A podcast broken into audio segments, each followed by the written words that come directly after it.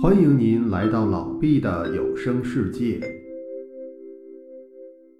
欢迎您收听《太平广记》。《太平广记》，今天我们来讲孙登。孙登不知道是什么地方的人，常常住在山中。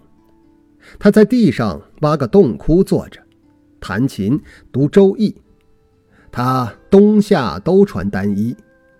寒冬腊月，人们见他将头发披盖在身上御寒，头发有一丈多长。孙登的面容不同寻常，几代人看见他都是老样子。他在街上乞讨得到的财物，转手就给了穷人，自己一点儿也不留，也不见他吃饭。当时当太傅的杨俊。派使者乘车去迎接孙登，但问他什么，他都不回答。杨俊赠给孙登一件布袍子，孙登也接受了，但一出门就向人借了把刀，把袍子割成上下两半，扔到杨俊的门前，又把袍子用刀剁碎。当时人们都说孙登是疯子，后来才知道。这是说杨俊将会因犯罪被斩首，所以孙登这样做来预示。当时杨俊就把孙登抓了起来，不放他走。结果孙登突然就死了。杨俊给买了一口棺材，把孙登埋在了镇桥。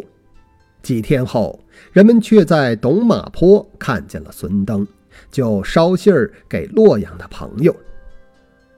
嵇康有修道的志向，曾向孙登请教，孙登不跟他说话，嵇康就提出一些问题，故意劫难他，但孙登仍然神色自若地弹琴。过了很久，嵇康只好走了。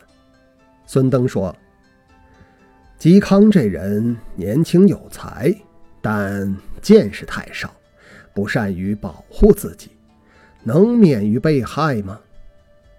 过了不久，嵇康果然犯了罪，被斩首。